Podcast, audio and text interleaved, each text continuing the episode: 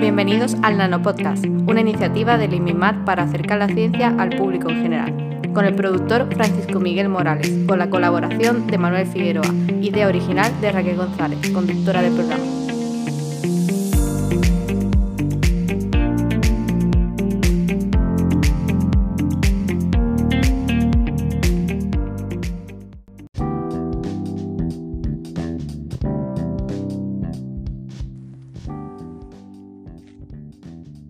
Hola, bienvenidos una vez más. Estamos aquí en el segundo episodio del Nanopodcast, la herramienta de divulgación científica del IMEMAT que intenta acercar la ciencia pues, al público en general.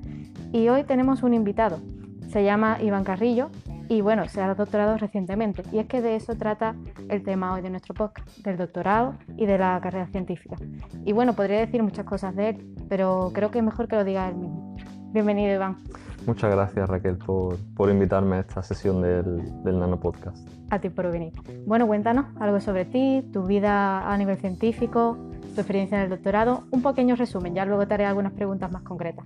Bueno, pues a ver, eh, bueno, yo empecé mi carrera del grado en química aquí en 2012 en la Universidad de Cádiz, eh, terminé en 2016 y empecé entonces el, el máster interuniversitario en química por aquel entonces, ya hoy extinto.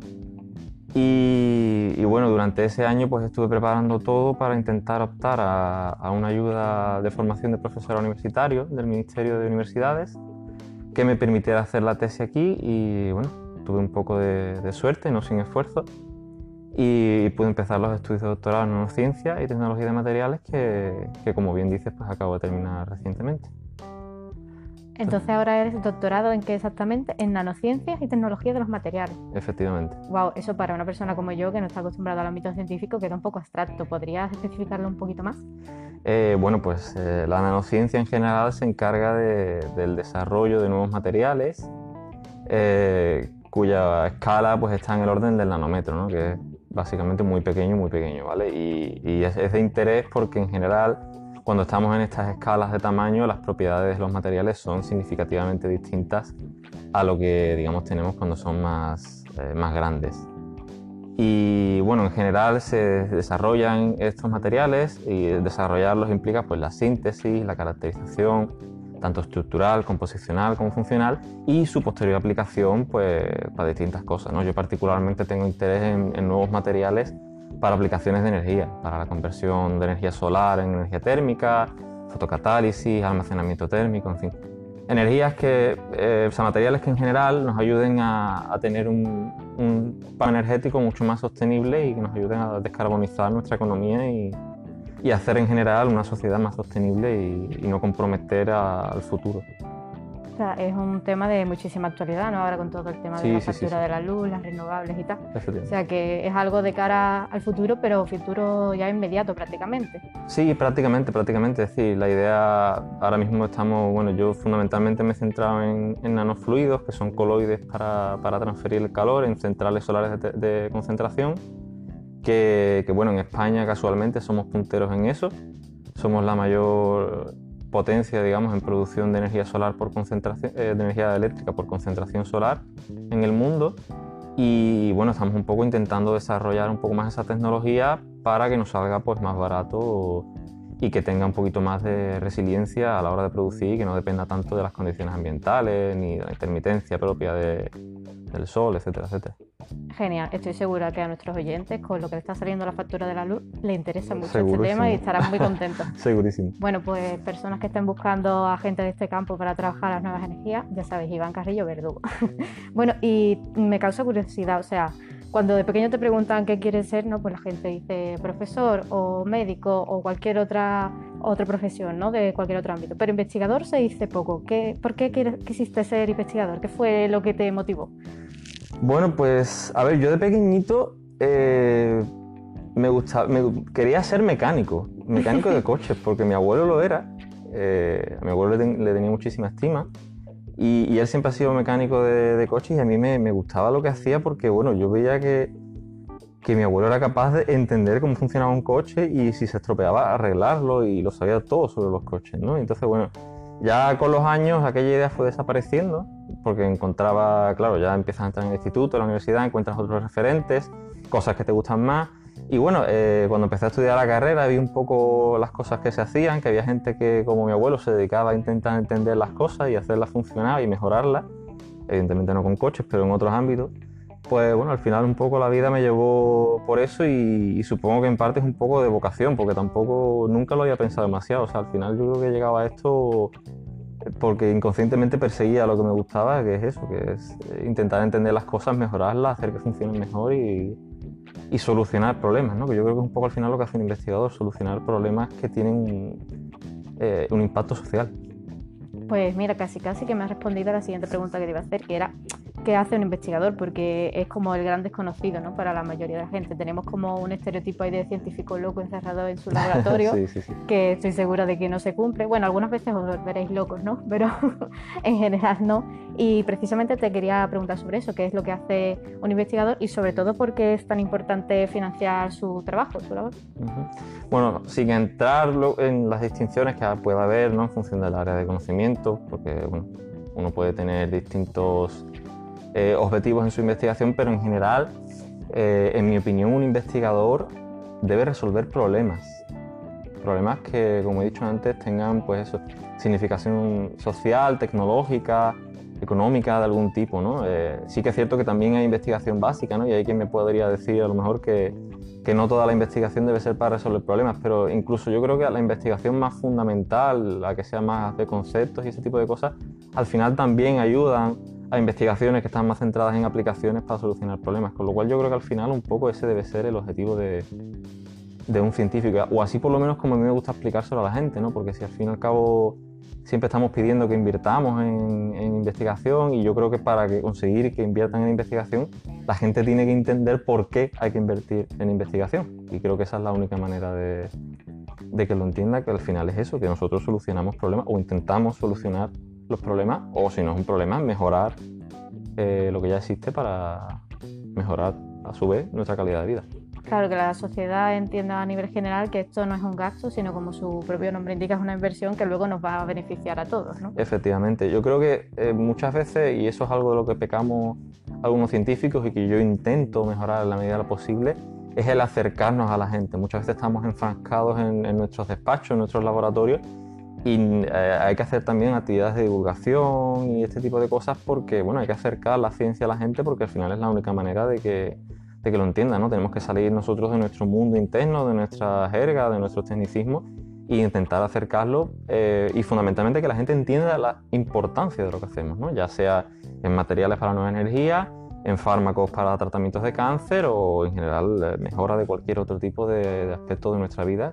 Todo ello pasa al final siempre por un proceso de investigación de una manera u otra.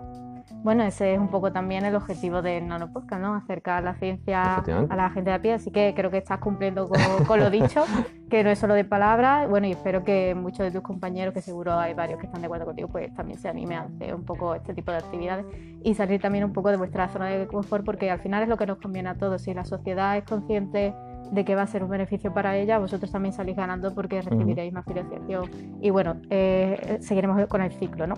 Pero claro, en ese ciclo hay algunas veces algunas trabas, ¿no? Y me estoy refiriendo concretamente a la burocracia.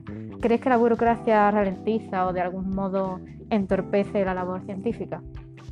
Yo creo que en general sí, particularmente en España seguro. O sea, creo que uno de los grandes problemas que encontramos los científicos es que hay eh, para empezar, una figura en general en España, que es la de investigador, que siempre va asociada a la de profesor de universidad.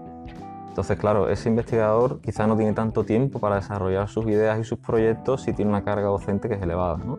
Y a ello hay que sumar, pues, como bien dices, la burocracia, porque bueno, hay que preparar proyectos, gestionar proyectos, y normalmente el investigador no cuenta con ayuda adicional para ello, eh, probablemente de, técnicos que sean especialistas en gestión y este tipo de, de cosas, para facilitarlo, agilizar y que verdaderamente podamos centrarnos en, nuestra investigación. Y, el hecho también, como decía antes, de que la figura de docente e investigador estén ligadas, pues también supone un problema, porque si bien a la mayoría de los investigadores nos gusta también la enseñanza, eh, a la hora de tener tiempo en el día para, para desarrollar esa investigación, pues es un problema. ¿no? Yo creo que deberíamos intentar eh, acercarnos a los modelos que tienen otros países europeos, eh, yo particularmente conozco bien el caso del Reino Unido, ¿no?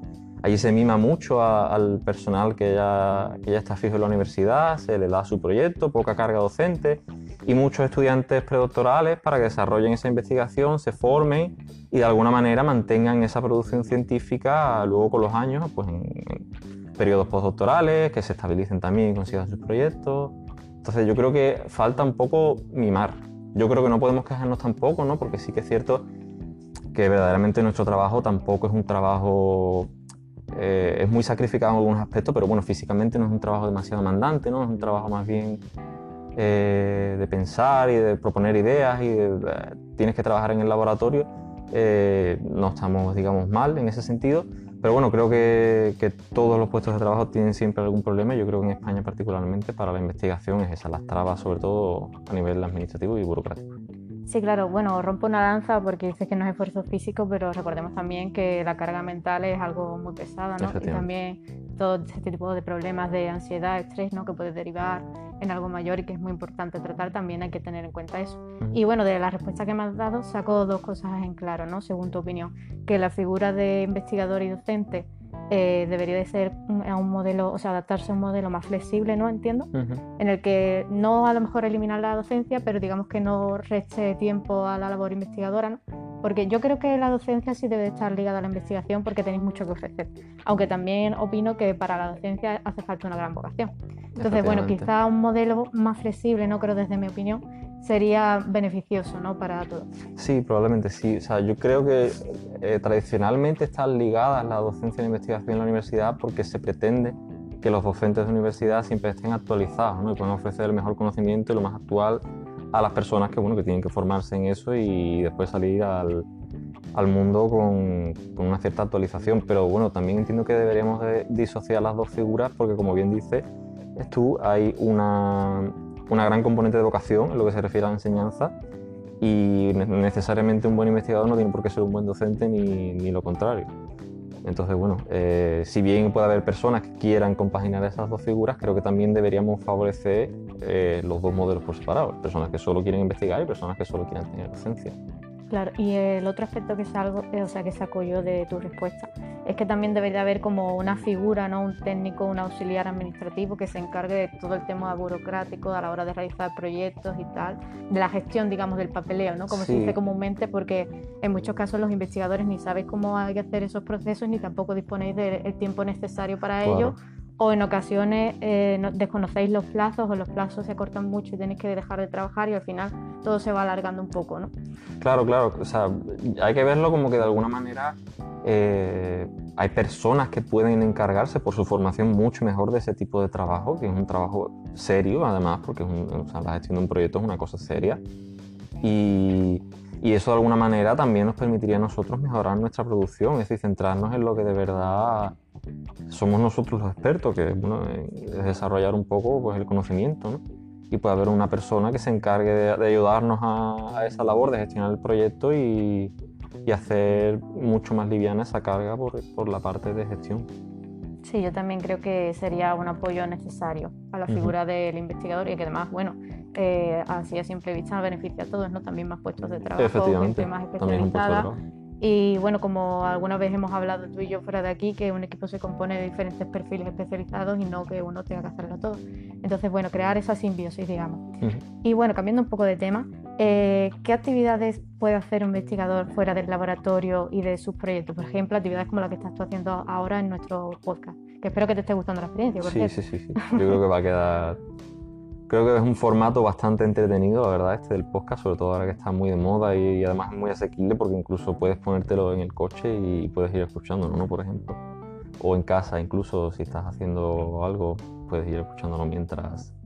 Yo creo que este es un formato bastante actual, además, pero bueno, hay distintas maneras de difundir la ciencia, ¿no? Yo creo que, bueno, tradicionalmente siempre hemos hecho en esta facultad, particularmente, actividades pues, de divulgación. Eh, en lo que se refiere a alumnos de nuevo ingreso, Semana de las Ciencias, Science Around You y todo este tipo de actividades.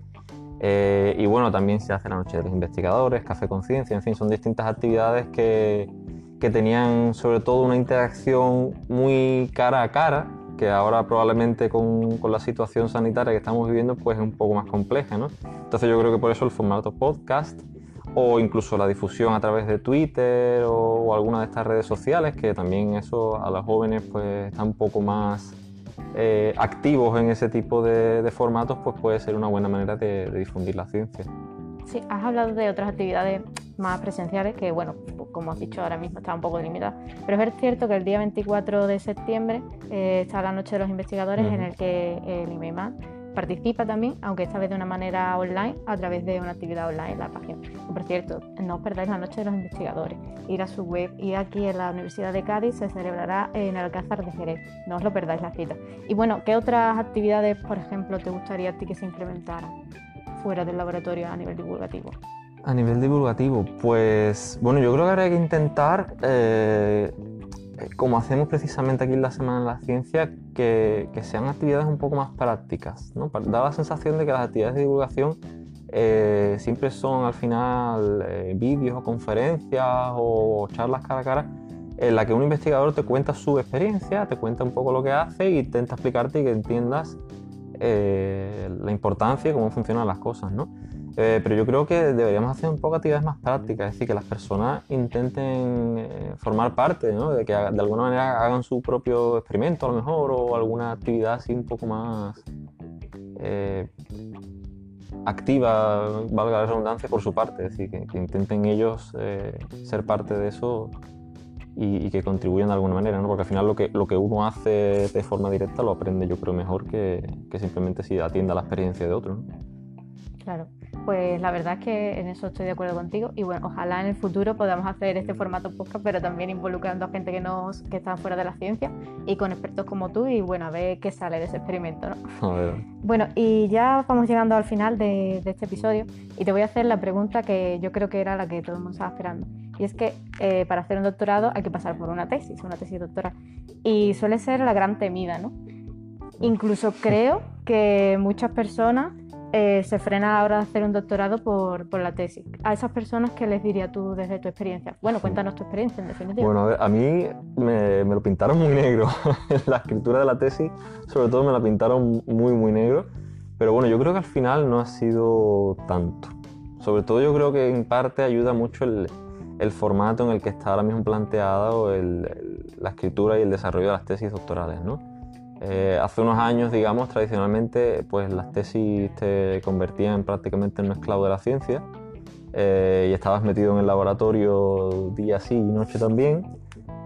Eh, intentando sacar aquello y bueno, no había tantas opciones para financiarte, digamos, esos periodos predoctorales y era muy complicado, normalmente había que compaginarlo con un trabajo aparte, pero bueno, a día de hoy eh, yo creo que para la gente que, quiera empezar esto, pues debe saber que hay muchísimas opciones para financiarse, desde becas que da el Estado, becas que van asociadas a proyectos, eh, contratos pues, de técnicos de apoyo a la investigación, en fin, hay multitud de opciones para financiarse y hacer económicamente mucho más llevadera esa etapa predoctoral, ¿no? Y luego el desarrollo de la etapa predoctoral en sí, pues bueno, tal y como están planteados ahora mismo los programas de doctorado, que están diseñados para tres años normalmente, eh, en el que se te pide que publiques, ¿no? Y los investigadores que dirigen las tesis están muy proactivos en ese sentido a publicar, eh, pues eso hace que, digamos, eh, se facilite un poco todo lo que es el proceso investigador. Y al final, llegando de nuevo al tema con el que empezamos esto, con la escritura de la tesis, con el formato actual que hay de tesis por compendio de publicaciones, ese tipo de cosas, pues es mucho más asequible y más rápido hacerlo porque bueno, ya has publicado tus artículos y de alguna manera pues un trabajo que ya tienes adelantado. ¿no? Entonces bueno, yo creo que, que ahora mismo, tal y como está diseñado, eh, frente a muchas cosas que probablemente me quejo del, del sistema educativo español, tanto a nivel superior como como en las enseñanzas obligatorias. Yo creo que el, plan ahora mismo que hay de doctorado creo que es mucho más eh, dinámico y se centra verdaderamente en, el tema de producir y no tanto en, en, burocracia ni en tampoco que sufra esa persona cuando está eh, desarrollando esa etapa predoctoral. También tiene sus problemas burocráticos, pero bueno, creo que no voy a dejarlo ahí porque creo que es bueno que, que se queden con la imagen más positiva de, del asunto. Pues nada, desde aquí tú especialmente los animas a todas las investigadoras e investigadoras a que se animen y, consigan su, digamos, sigan su sueño y su vocación. Además que la ciencia también tenemos talento porque eso es innegable, pero necesita también un relevo generacional, ¿no? Efectivamente. Bueno, pues espero que hayas disfrutado de la experiencia Y bueno, espero que vosotros hayáis conocido un poco más a Iván y que os quedéis con su nombre porque, bueno, con el tema energía yo creo que va a llegar lejos también. Muchas gracias por venir, Iván. Gracias a ti, Raquel.